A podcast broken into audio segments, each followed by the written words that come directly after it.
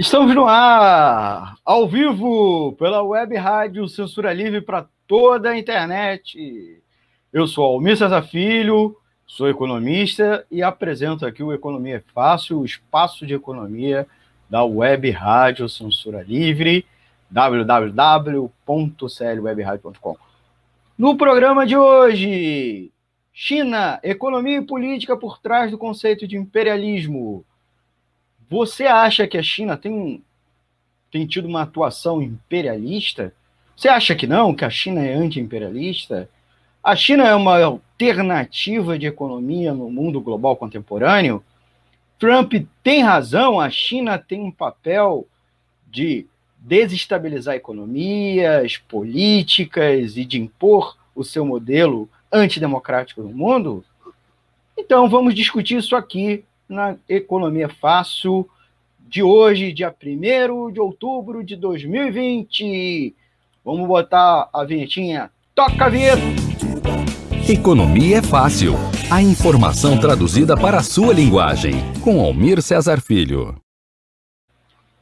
Então, estamos ao vivo para, para toda a internet, aqui pela Web Rádio Censura Livre, o Economia Fácil, que vai ao ar toda quinta-feira, às 20 horas, a versão estendida do programa, uma hora de programa, você, é, até vocês ficarem cansados, com participação especiais, inclusive hoje nós temos uma entrevista daqui a pouco com o historiador Leon Neves, e sempre dissecando um tema, tá? Pegando esse tema, não só indo a fundo, como também todas as implicações dele numa perspectiva do trabalhador e da trabalhadora, tá bom? Como sempre, eu peço a vocês, antes de entrar no tema, é um pouco chato, mas a gente repete. Dúvidas, críticas e sugestões, deixa um comentário aqui, tá bom? Deixa um comentário aqui e, é claro, se inscreva no canal no YouTube, toca o sininho e dê um like aqui tá bom? Dê um like aqui nesse vídeo. A gente consegue só registrar as pessoas que estão nos acompanhando se elas derem um comentário.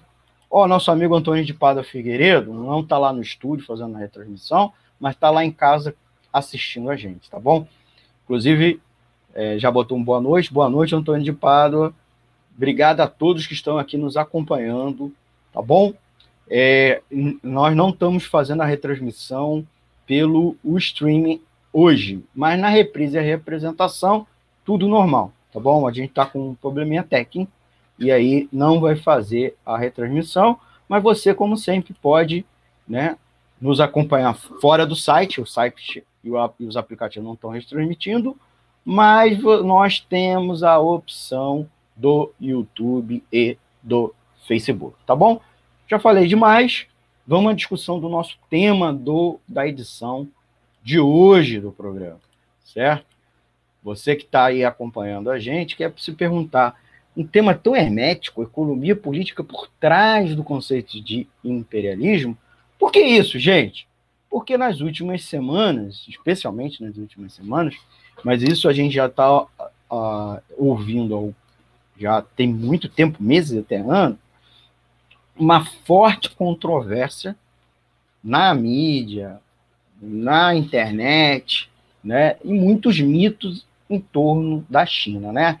Muitas delas são resultados das acusações, principalmente do governo dos Estados Unidos, de que a China faz uma concorrência desleal, uma concorrência econômica desleal no mundo, é, manipulando sua moeda, dando subsídio às suas empresas, uma parte das empresas são estatais, então o governo intervém sobre o mercado, a China veta empresas e comércio no seu próprio país e ajuda suas empresas fora.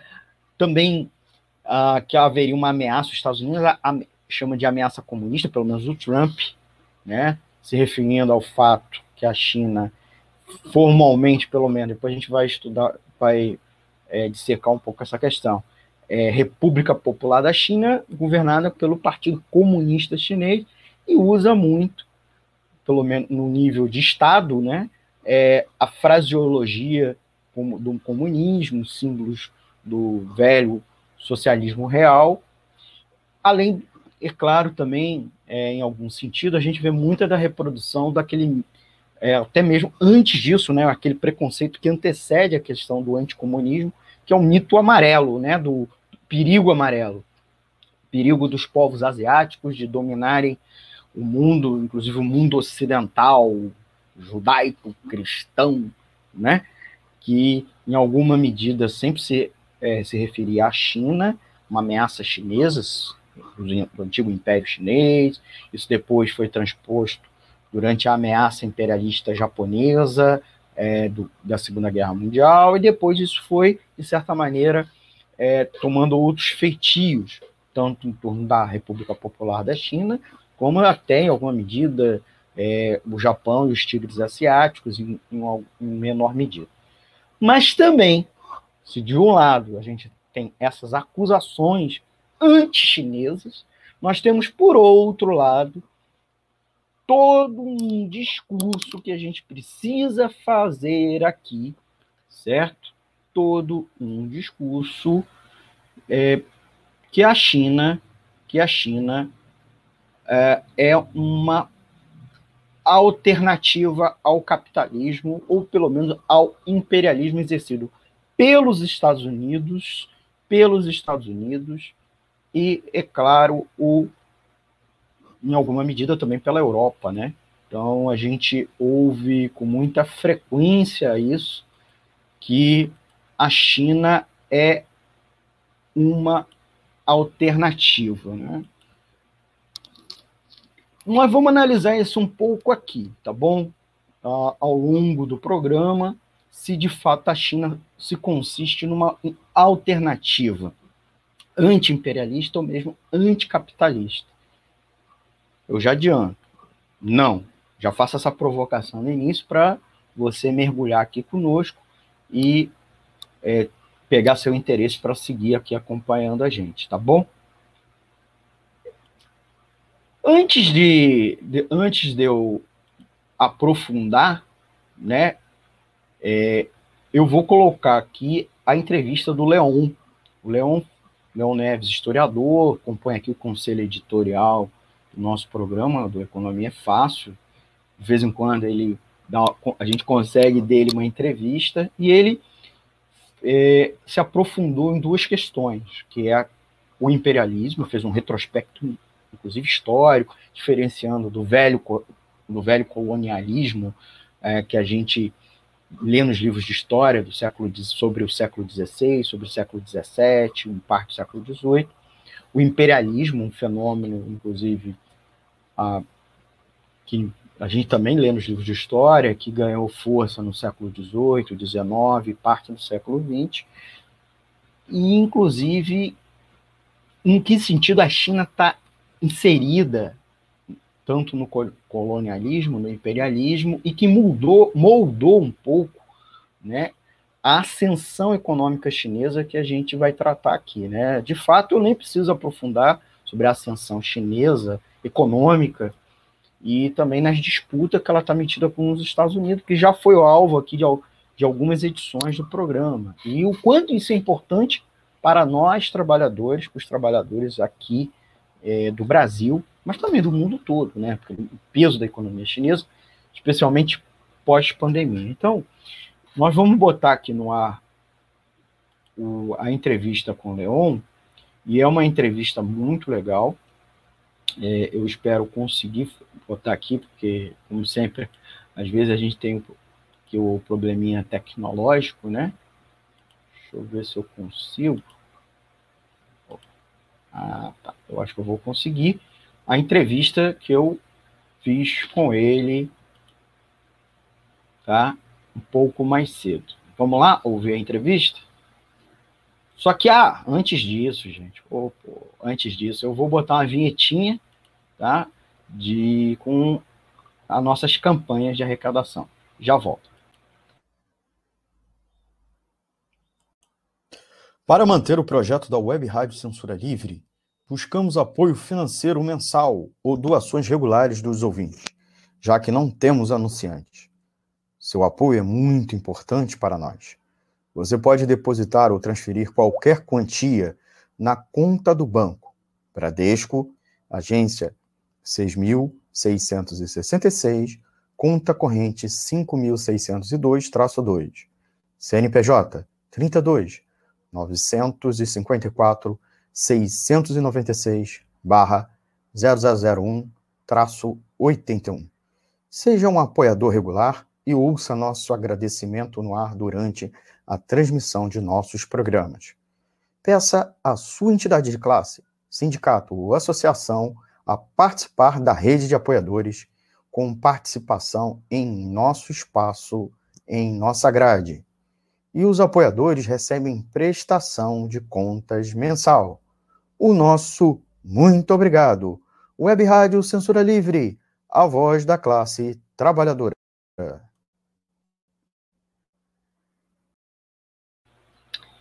Como vocês viram aí a nossa campanha de arrecadação. Então, participe e ajude a manter o, o, a programação da Web Rádio Censura Livre no ar. Nosso, você não gosta, não gosta de economia fácil, mas você sabe que tem muitos outros programas. Né? Pela manhã tem um programa do nosso amigo Antônio de Pada Figueiredo, Boletim Censura Livre. Tem programa de cinema como o da Wellington, o Cinema Livre. Tem toda uma programação que você pode acompanhar no www.cl webradio.com. Você também pode ouvir pelos aplicativos de rádio online. Baixe no seu smartphone, tá? No seu smartphone, no seu tablet e também na sua Smart TV, tá certo? Gente, a gente é, vou botar agora para a gente acompanhar a entrevista que eu fiz mais cedo com o Leon Neves, tá? Eu acho, acho uma, foi uma entrevista fantástica que ele faz um retrospecto histórico da China, né? E vamos lá, depois eu taço, é, comento um pouco mais. Vamos lá. Com os Estados Unidos, que vem acontecendo não só durante a pandemia. Para dividir aqui a bancada comigo e nos ajudar sobre esse tema, eu vou trazer o historiador Leon Neves, amigo aqui da Economia Fácil, membro, aqui, inclusive, do nosso conselho editorial, e vai fazer um retrospecto da, da China, né? da China, da partilha colonial até o momento da, dessa ascensão chinesa como potência global. Obrigado, meu amigo, por eh, aceitar o nosso convite. É com você. Ô, obrigado você. É sempre um prazer estar no, no Economia Fácil. Né? É, eu, eu, acredito que tem é, algum, alguns pontos para a gente abordar importantes. Né? Primeiro, a gente é, entender o, o, o, imperialismo né, como é, um, fenômeno que, do próprio capitalismo. Né? Ou seja, que faz o próprio capitalismo. Certo? É, Para fazer aí uma, uma rápida comparação, né, talvez alguns, quando for, forem estudar o tema, possam se deparar com o termo neocolonialismo para se referir ao que nós chamamos de imperialismo ali no século XIX. Né.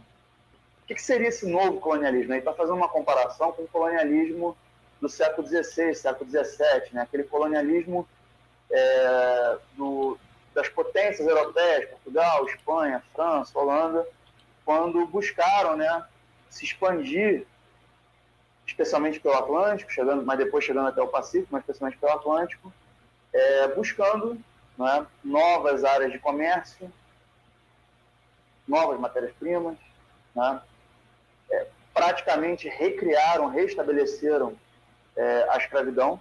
Né, a escravidão na Europa já tinha praticamente desaparecido, e é uma prática que vai ser restabelecida nesse, nesse processo aí da transição para o capitalismo, né? a necessidade crescente de mão de obra é, para conseguir dar conta da produção é, agrícola na, nas colônias, certo? Só que é, a gente vai ver que vai ter uma diferença aí que quando o imperialismo no século XIX se estabelece, né, além da necessidade né, de você expandir buscando mercado, né, mercadorias, vender mercadorias, comprar matéria-prima, essas coisas, você tem também a necessidade de, de exportar capitais, ou seja, é, essas empresas capitalistas não baixavam apenas vender os seus produtos, né? mas era necessário também expandir né, a área de a dimensão até onde os seus capitais poderiam né, se valorizar. A gente sabe que o capitalismo ele precisa sempre né, continuar se expandindo e se valorizando. Né? Por isso que o limite dele é a destruição de tudo, do mundo. Né? Não, não há limite. Ele não pode encontrar limite na expansão capitalista. Então, lá no século XIX, o imperialismo está muito ligado a isso. Ou seja, a necessidade, e acho que esse é o ponto, é uma necessidade né, das potências capitalistas de encontrar novas áreas de influência, de dominação, de comércio, de exportação de capitais. Né? E, evidentemente, que elas vão fazer isso a partir da força. Né? Uma, uma legitimidade, uma ideologia, um discurso ideológico que vai também ajudar a legitimar isso, né? se lá no século XV, no século XVI, era Deus, né? ou seja, Portugal, Espanha, França estavam indo salvar né, os povos originários que não tinham Deus, é, agora é o discurso da civilização dessa barbárie. Né? Então, né, os povos europeus, né, dentro da, da, da, ideologia racista, né, muito influenciada pela biologia do século XIX, que talvez seja a grande ciência do século XIX, é, a ideologia racista apontava que os brancos europeus eram uma raça humana superior aos outros povos. Então, era necessário levar a civilização a esses outros povos. Né? Não é à toa que a representação que é, populações africanas, asiáticas tinham em, em, em gravuras europeias eram de, de bárbaros, né? de destruidores, de monstros. É, é, é e cabia aos europeus né? domesticá-los, né? civilizá-los. Então, acredito que a gente entender o imperialismo passa por aí. E a China, que é uma, um, um país, né, uma das civilizações mais antigas que nós temos conhecimento, né, algumas etnias chinesas têm documentos que elas se reconhecem pelo menos 3 mil anos atrás. Né? Esse período para a China vai ser um período de grande humilhação. A... Até a Revolução Industrial, você economista sabe disso, né? É, é, é, a literatura da história econômica aponta que o, o, centro da riqueza do mundo não era a Europa. Né? O centro da riqueza do mundo estava na Ásia. Até voltando um pouquinho no tempo, o viajante Marco Polo ele dizia né, que nos seus relatos, que são evidentemente uma alegoria, um exagero, né, mas que até as casas mais pobres na China os tetos são de ouro. Mas dá um pouco a medida né, do que, que um homem lá do século XIII, século XIV é, imaginava do que era o Oriente. Né? Então, a, a, história que a gente aprende no Brasil é muito eurocêntrica, ela é muito centrada na história da Europa. Então, a gente aprende né, como se a história do mundo fosse a história da Europa e a história da América, da África, da Ásia fosse só se encaixando nessa grande história europeia. Mas a verdade é que o centro do mundo, o centro econômico né, do mundo, não estava na Europa, estava muito na Ásia. Né? e a China, como grande civilização, vai sofrer uma, uma grande humilhação no século XIX, que é a partida do seu território. Né? As potências europeias né, disputando entre si é, é, esses mercados, nessas né, áreas de influência, vão dividir o território chinês. Né?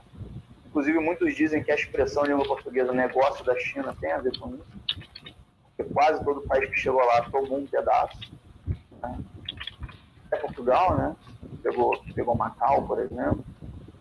É, e isso vai, evidentemente, ser uma grande humilhação às populações chinesas. Né?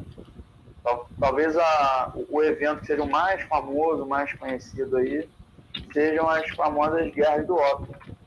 Né? Foram duas, dois conflitos aí mais importantes, né, que se alongaram um pouquinho. O primeiro 1839, o segundo 1856 de meados do século XIX.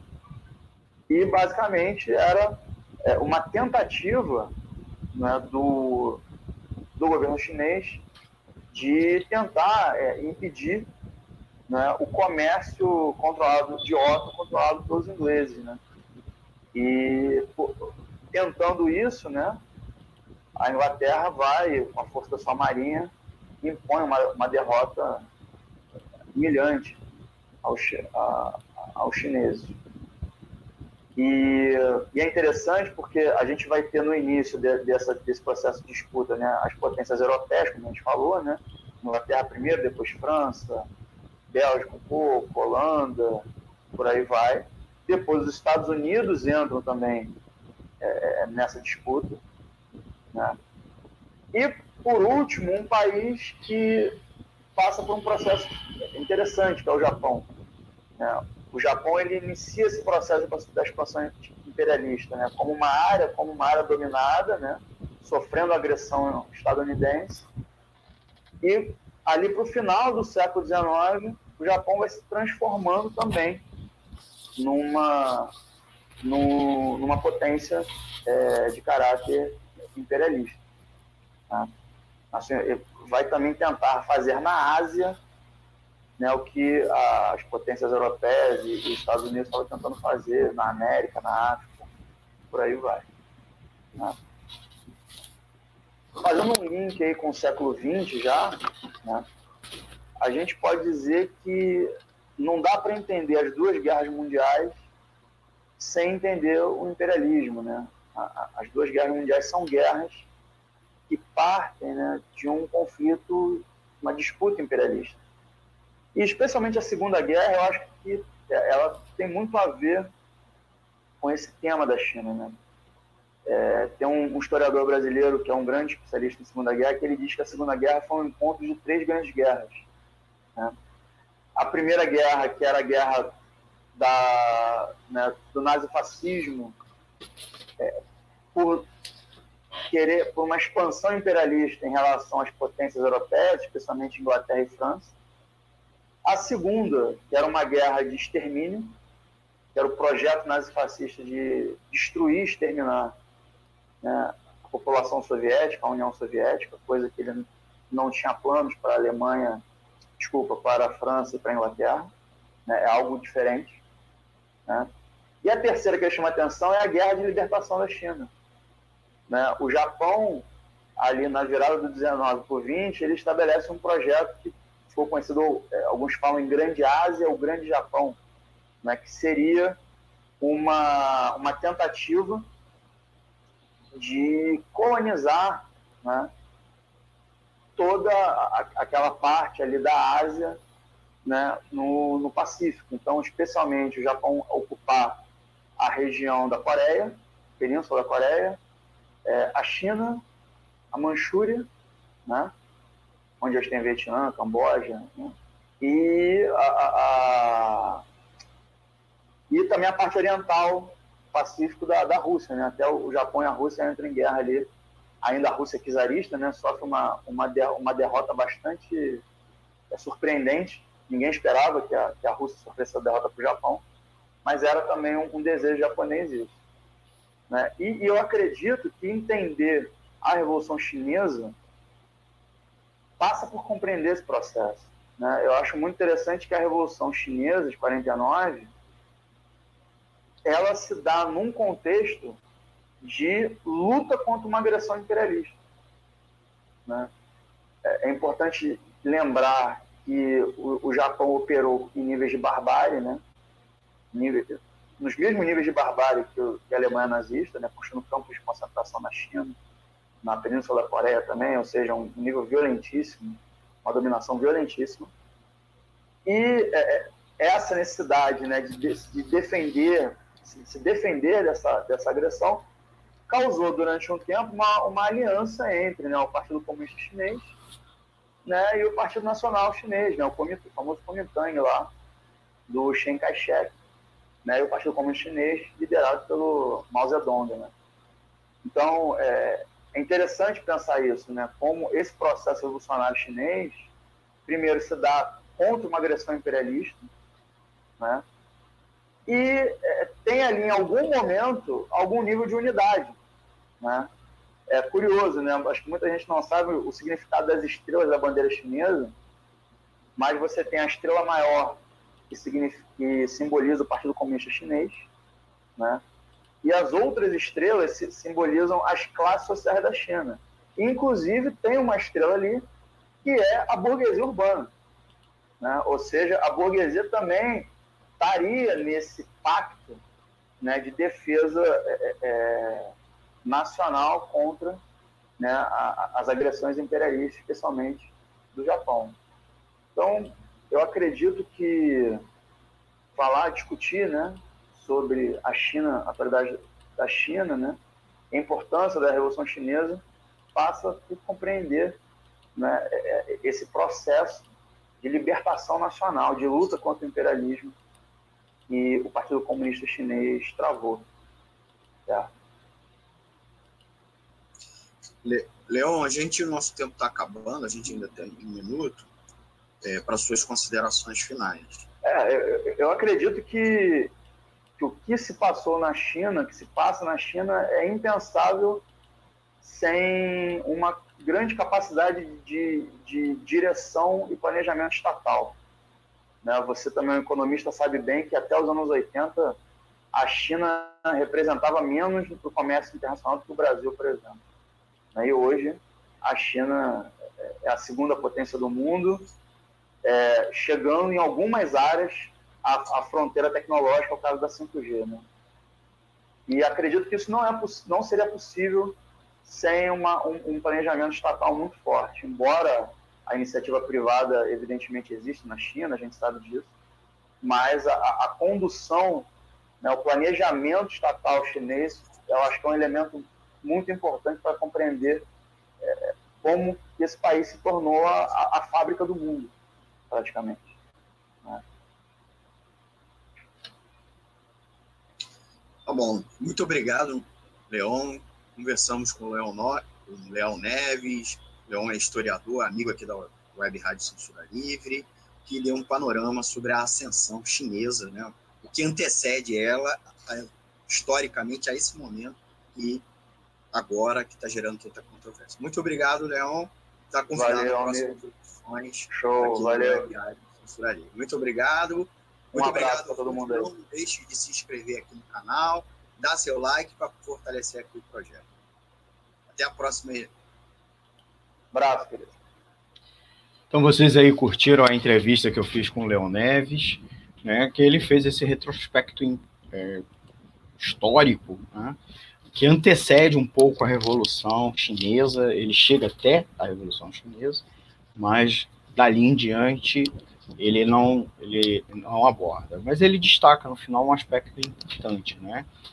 que, de certa maneira, a ascensão econômica da China está muito ligado ao, a, a sociedade que a, que a população chinesa construiu pós a Revolução. A economia que foi constituída na China após a Revolução Chinesa de 1949, que foi vitoriosa em 1949. É, e a partir daí, a gente vai debater aqui outros aspectos, né? Essa, a, essa revolução se mantém, as conquistas econômicas e políticas se mantiveram, né? que de certa maneira, se elas moldaram a ascensão econômica chinesa, mas em que medida isso se se dá agora, né? Então, a gente vai, vou, vai aprofundar agora na próxima parte do, do nosso programa. Vou pedir um pouco de paciência para vocês, porque nós vamos fazer mais um intervalinho com nossos anúncios. Sintonize a programação da Web Rádio Censura Livre pelo site www.clwebradio.com ou pelos aplicativos de rádio online para celular e tablet e também em Smart TV. Ouça ao vivo, mas também a exibição em horários alternativos, reprise e reapresentações. Acompanhe também a live ao vivo na página da Web Rádio Censura Livre, no Facebook ou pelo canal do YouTube. Não deixe de dar seu like e compartilhar com os amigos nas redes sociais. Assista ainda no Facebook e no YouTube as edições anteriores. Procure-nos no YouTube em youtube.com barra c barra censura livre e se inscreva no canal. Não deixe de clicar no sininho para receber as notificações de novos vídeos. Web Rádio Censura Livre, a voz da classe trabalhadora.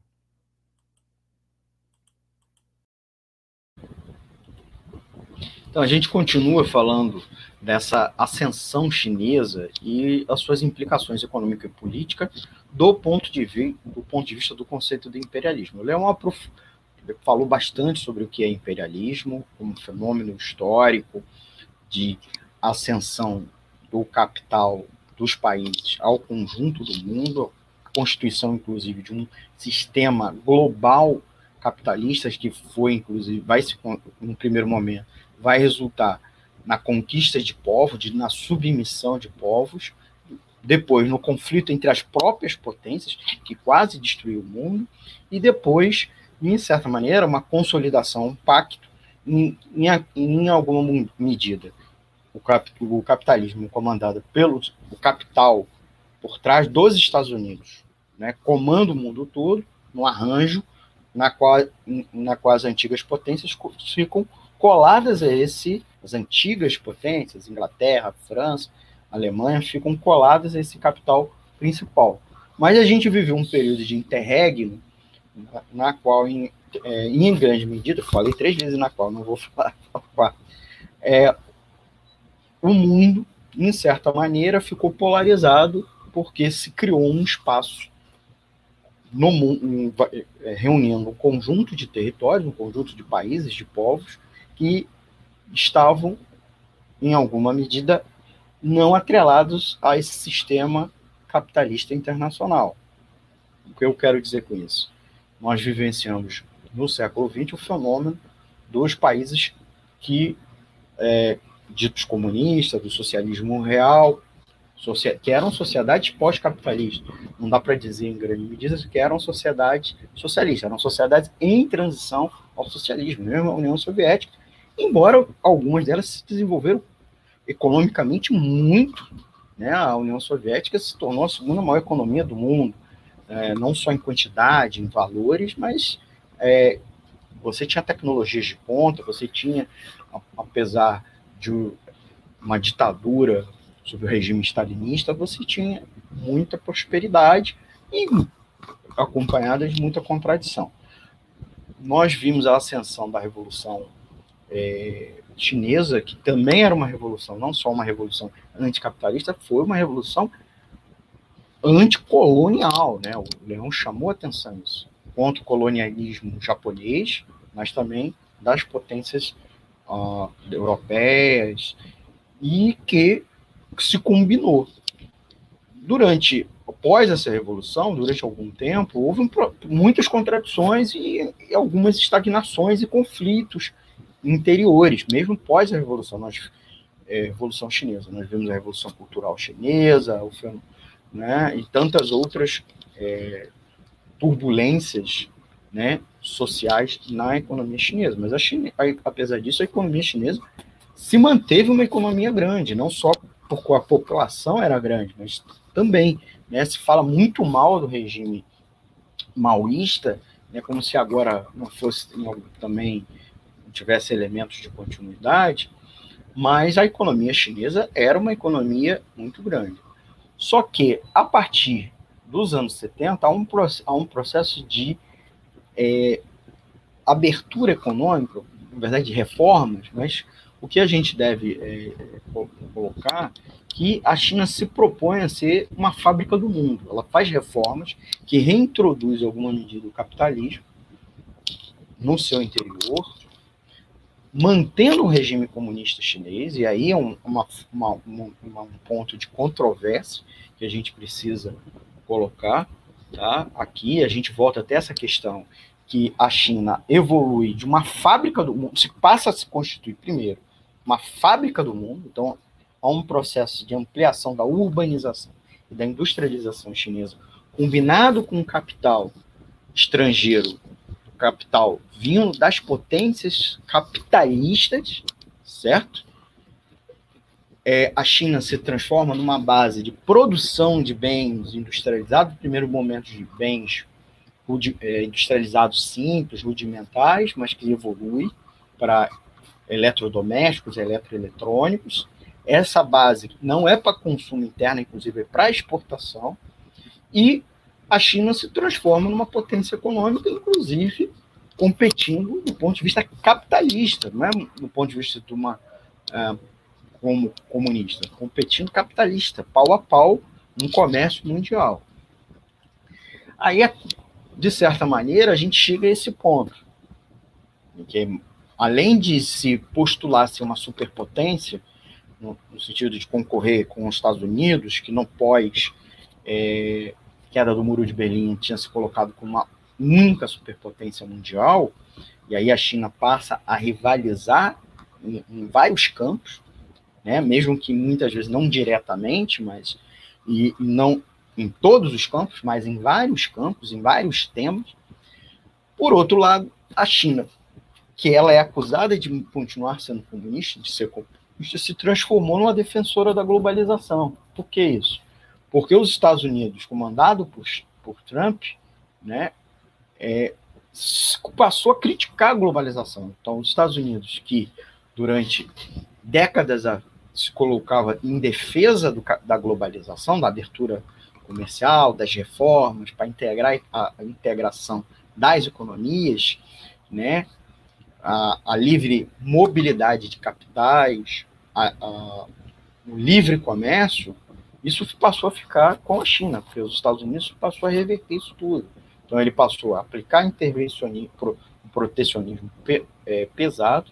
Então a China passou a ser isso, né? A defesa do multilateralismo, da globalização. E aí até o discurso ideológico americano se inverte em alguma medida, porque ele passa a dizer que o multilateralismo, a globalização, isso tudo é ameaça comunista, isso é coisa de comunista, né? O tal globalismo, eles fecham isso numa narrativa que é o globalismo e o marxismo cultural, que quer destruir as fronteiras, os estados, como se os Estados Unidos e a elite, não só econômica, a própria elite intelectual americana, durante décadas a fio, defendeu justamente isso, né? Uh, usando instituições internacionais para pressionar, para seduzir, para chantagear, justamente para essa agenda. E agora, o inverso disso. E aí se coloca uma questão: a China é capitalista, mas é dirigida por autodenominados comunistas? O que, né, essa, é isso que a gente coloca. A China é comunista ou é capitalista? Então, nesse sentido, a gente precisa estar tá discutindo um pouco aqui. Primeiro, né? E depois eu queria abordar um outro aspecto. A China está é, disputando a primazia do sistema imperialista ou se coloca como anti-imperialista, como eu falei no início do programa. Tá? Então, a primeira questão, tá? É, nessa emergência da China, a China, ao meu ver, sim, ele faz uma restauração capitalista nos anos 70. Eu sugiro, inclusive, um livro bem interessante que eu coloquei até bem aqui separado, que é esse aqui, do Nelson Levy. É um livro de 1980, que ele faz uma análise bem interessante, né, sobre é, as reformas chinesas, com, né, é, e as reformas chinesas, é, de, no fundo, no fundo, ao invés do que naquele momento vários intelectuais de esquerda e marxistas falavam, que a China estaria abrindo um terceiro mundo, né, uma terceira via, é, paralela aos, aos Estados Unidos e à União Soviética, aqui ele critica e fala, olha, o que a, o, o que a China está fazendo é uma integração ao bloco capitalista, tá? É uma integração ao bloco capitalista, está se reintegrando ao bloco capitalista. E já está se postulando uma plataforma de exportações, uma fábrica para, essas, pela, para as potências e para o grande capital europeu, japonês tá? e estadunidense. Então, nesse livro. Ele também faz uma crítica importante, que em alguma medida a União Soviética, stalinista, pós-Stalin, mas stalinista, também, também era um braço subalterno que rivalizava. Ele não tinha, ele tinha contradições, ele, ele e, e rivalizava. Ele não era um, ele não era é, assim em aliança, em concordância, em concerto, né? E, e esse era o problema. Então ele, ele coloca que a Guerra Fria era uma disputa nesse marco, certo? Então é um livro muito legal porque ele se antecipa. Se você for ler ele aqui, 30 anos depois, muitas coisas se consolidam. Então ele fala nos anos 70, e ele mais, ele fala também que na União Soviética também passava, no final dos anos 60, por um processo de restauração capitalista. E ele antecipa, inclusive, que em alguma medida isso vai se resolver é uma grande contradição que vai explodir, que é e acabou acontecendo, que é o fim da própria União Soviética, a restauração, a conclusão da restauração capitalista, certo? Que é a queda do mundo de Berlim e o fim do regime stalinista no leste europeu e na União Soviética. A China, como se antecipa e, tem, e planifica isso, faz uma restauração mantendo o regime stalinista, mas com um poder político totalmente burguês, um Estado burguês, porque a burguesia volta como classe social, tá? É, que controla o Estado, numa aliança. E muitos dos dirigentes do Partido Comunista Chinês são, certo? São burgueses, filiados, etc. Então, e se volta que a China poderia, e acabou se tornando, numa submetrópole, que, que é uma potência regional para controlar a, o, o leste né, o Extremo Oriente, o leste asiático e o Extremo Oriente.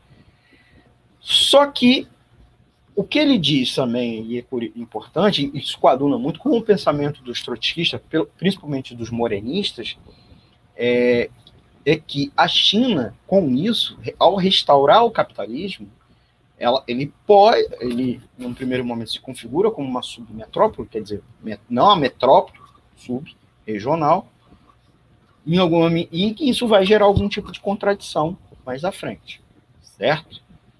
É, ó, o que nós vamos nós vamos ver é que essa essa submetropolização da China evoluiu para um outro patamar, como potência, certo? E mais, talvez inclusive como superpotência. E tem a ver, inclusive, com alguns limites do capitalismo internacional, certo?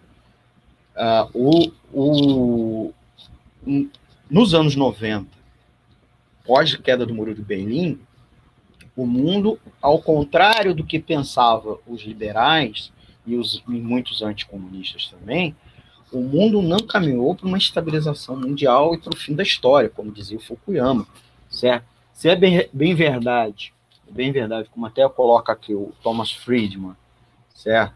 O mundo se tornou plano, mas não no sentido de terra plana, mas no plano, é, porque há um processo de integração econômica, e aí eu até sugiro um outro livro bem bacana, que é do Teotônio dos Santos, do Terror à Esperança, essa aqui é a edição é, em língua espanhola, publicado lá, na, até foi na Venezuela, muito legal para ler, é um livro, apesar de grossão, uma leitura muito, muito fácil, né, e ele coloca bastante dados e tendências, é que o processo de globalização, na verdade, mundialização, é uma corrida imperialista. E que vai resultar numa nova revolução industrial, que agora, nos últimos dois, três anos, estão chamando de indústria 4.0. E não vai estabilizar a economia mundial, mas, pelo contrário, amplia-se as crises capitalistas em grandes dimensões. Nós vimos nos anos 90 a crise asiática, a crise, crise russa, a crise argentina, a crise brasileira. Nós vimos depois a, a crise é, da nova tecnologia, né? A, a, lá do a crise do milênio, em 2000. Nós depois vimos a crise em 2008, né, do subprime. É, e agora já, a gente estava às voltas quase de uma nova crise econômica, a pandemia cortou e precipitou, certo? Mas a gente estava às voltas de uma crise econômica mundial.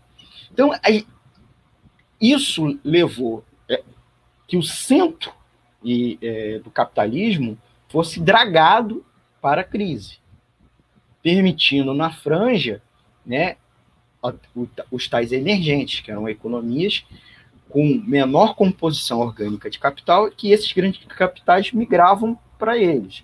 Então se construiu uma, uma, uma relação umbilical, né? Os Estados Unidos, inclusive, com é, os Estados Unidos, é, com a China. Eu sugiro até esse livro Colosso, que fala dos Estados, dos Estados Unidos como um tipo de império, de, não como os impérios da antiguidade ou com os mesmos impérios é, do período das revoluções marítimas, né? Mas um novo tipo que ele chama de colosso, né? Para diferenciar de império, dos impérios. Mas ele adianta aqui o Nian Fex um aspecto que como o a relação Estados Unidos e China é uma relação umbilical, ele até chama de chiméria, que é o quê? Eles são dependentes um do outro, mas vão ter rivalidade, vão ter um processo de rivalidade, de disputas comerciais, e que isso evoluiria do, das das é, rivalidades, das tensões e das contradições econômicas, evoluiria para tensões políticas geopolíticas, diplomáticas e mesmo militares. E o que a gente está vendo nos últimos três anos, né, principalmente com a vitória de Trump é, como presidente dos Estados Unidos, que aí se acelerou os vetos, mas Clinton, Bush, W. Bush e Obama fazia veto, né, proibir das empresas chinesas comprarem empresas americanas, né, pressionar a flutuação da do, moeda chinesa, do yuan, é, disputa sobre tarifas comerciais, etc., formação de alianças e guerras regionais que os dois países estão em pontos, em polos diferentes das guerras regionais. E crises políticas, insurreições, na qual um estava apoiando um lado, o outro. E isso evoluiria para uma, uma guerra, se não uma guerra bélica, para uma guerra política. E o Linhas Ferguson chama a atenção de um aspecto, né?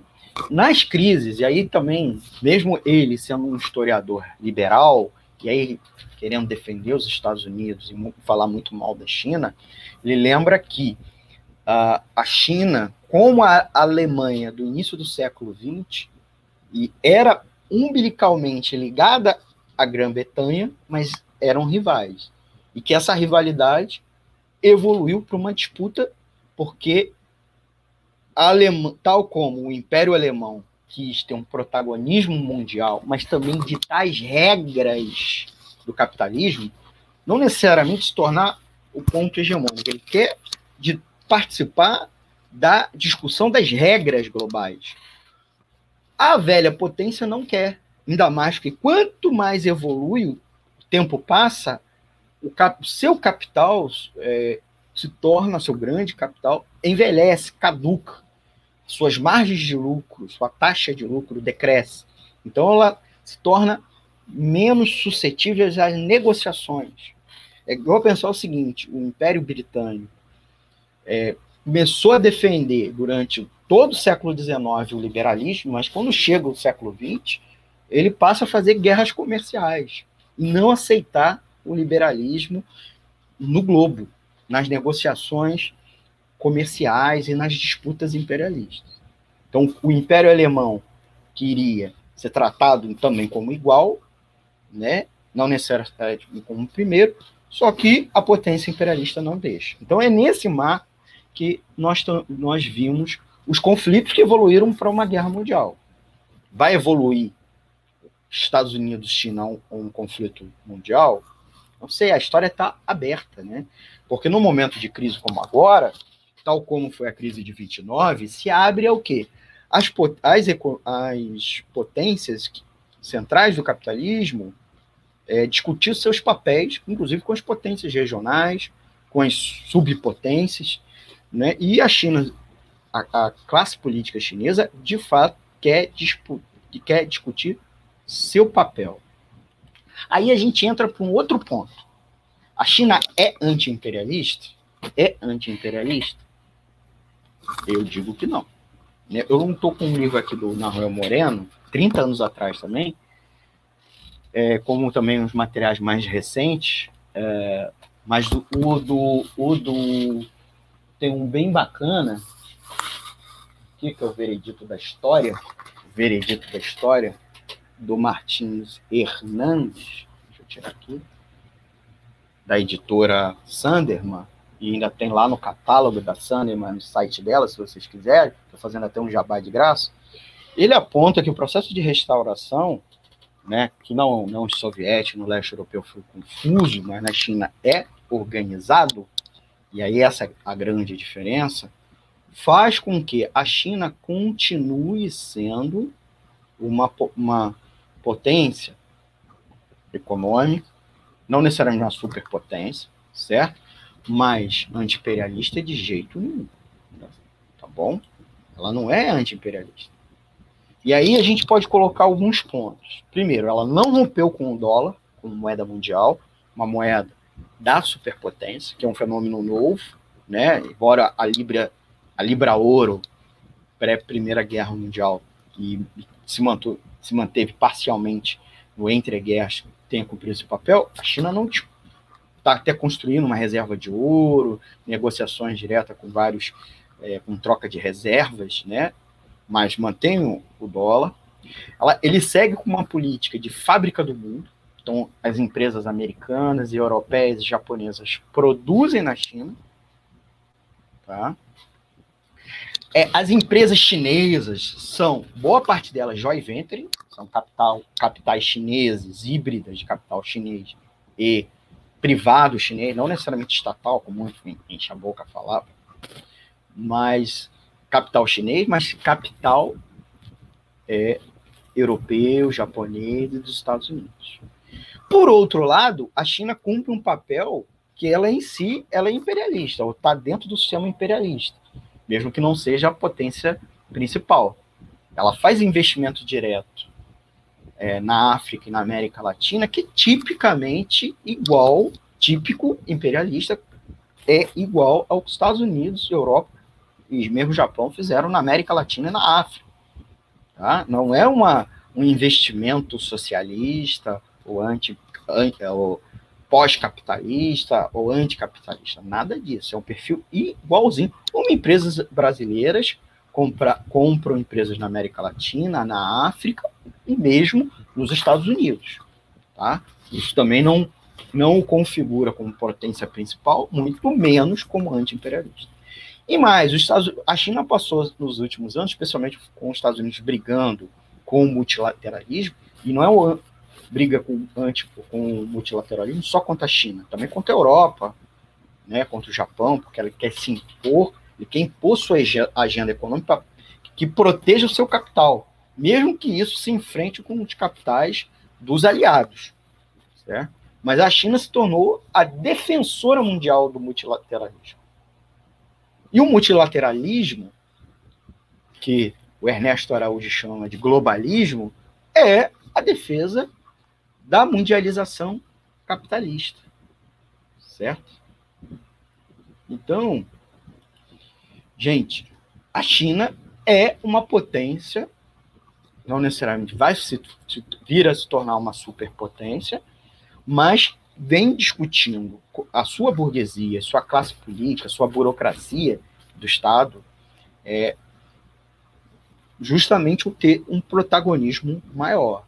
E o que está em jogo, de fato, nessas, nessas tensões, que em muitos casos não são contradições a fundo, são tensões que podem até evoluir para algo grave, né, por ser meramente tensão e não contradição, né? Tem, você rompe, não possa levar uma ruptura, né? É que as, as empresas no mundo, né, cada vez mais estão uh, se tornando gigantes. Então você tem uma, uma, meia dúzia de grandes gigantes multinacionais que operam globalmente, não é só que ela opera fora do seu país, mas ela opera é, globalmente, mas o mundo se enfrenta numa situação de queda na taxa de lucro, certo? Isso tem como fenômeno a, a, a recorrência e a ameaça permanente de crises, até porque os estados são nacionais, mas as empresas operam é, globalmente, certo? Então a gente tem esse fenômeno no mundo, né? E, por outro lado, aí isso também leva à questão da financiarização, porque você precisa de um capital fictício para reciclar essa mais-valia mundial que circula e, em certa medida, também diminuir a pressão declinante da taxa de lucro, porque essa, né, a composição orgânica do capital é muito grande e aí é que leva à tendência da taxa de lucro.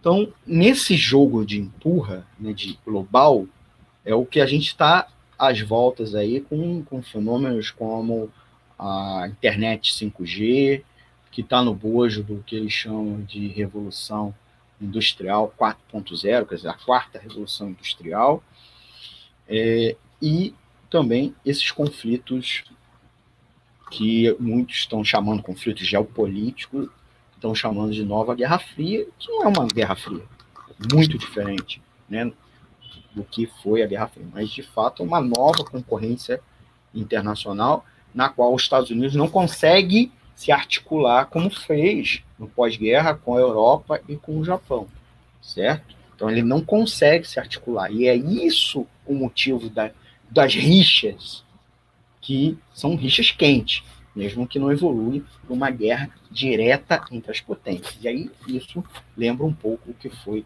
a Guerra Fria, que né, você não tinha, você tinha uma, uma rixa que se manifestava é, regionalmente em guerras locais, em guerras civis, em revoluções e contra-revoluções, mas nunca um conflito direto bélico entre as potências, até porque se o fosse, provavelmente o mundo todo poderia evoluir para uma guerra. O medo, a ameaça, durante 50 anos, durante 40 anos, foi de uma terceira guerra mundial, inclusive atômica. Então a gente se vê nesse momento, tá, colocado nessa disputa entre os Estados Unidos, é, que também não tem dificuldade de se articular até com a Europa e com o Japão, bem verdade, mas ainda num grau muito maior com a China e mesmo com a Rússia, certo? Que não dá para dizer que é uma superpotência, alguém que discuta isso, mas que não aceita um, um papel subalterno totalmente, certo? E é, é, essa a questão central que a gente precisa discutir, né, sobre imperialismo e a China nessa ascensão econômica chinesa bom? Então eu vou encerrar por aqui, porque o nosso tempo está acabando. Eu queria agradecer muito a vocês, é, agradecer ao, alguns dos ouvintes que estão aqui nos acompanhando, a Márcia Lúcia nos acompanhou, deixou um comentário, por isso que eu falo, deixa um comentário, o próprio Leão Neves estava nos acompanhando, também falei do Antônio de Padua Figueiredo, é, eu tô com dificuldade de ver quem estava acompanhando, por isso que eu pedi para dar um like ou deixar um comentário, principalmente o comentário eu consigo visualizar. Então eu queria agradecer vocês. Queria, como sempre, pedir a vocês para apoiar a gente, deixar um comentário, fortalece, porque aumenta o engajamento e aí permite nos ajudar nos algoritmos do Facebook e do YouTube. No YouTube, clique no sininho para receber as notificações dos novos vídeos. Isso é importante para você saber, né? E é claro, gente, dá um like, dá um like aqui para fortalecer o projeto da Web Rádio Censura Livre, tá bom, gente? Programação nossa completa, não só do Economia Fácil, no www.clwebradio.com, ouça nos aplicativos de rádio online. Muito obrigado. Eu vou deixar aqui a nossa última campanha de arrecadação e eu já volto. Para manter o projeto da Web Rádio Censura Livre, buscamos apoio financeiro mensal ou doações regulares dos ouvintes, já que não temos anunciantes, não temos propagandas de empresa e não recebemos recursos de partidos e políticos. Seja um apoiador regular e ouça nosso agradecimento no ar durante a transmissão de nossos programas. Seu apoio é muito importante para nós. E os apoiadores recebem prestação de contas mensal. Temos uma vaquinha virtual permanente. Para apoiar, acesse aqui https dois pontos, barra, barra, apoia.c barra CL Web Rádio. O nosso muito obrigado. Web Rádio Censura Livre, a voz da classe trabalhadora. Economia é fácil. A informação traduzida para a sua linguagem. Com Almir Cesar Filho.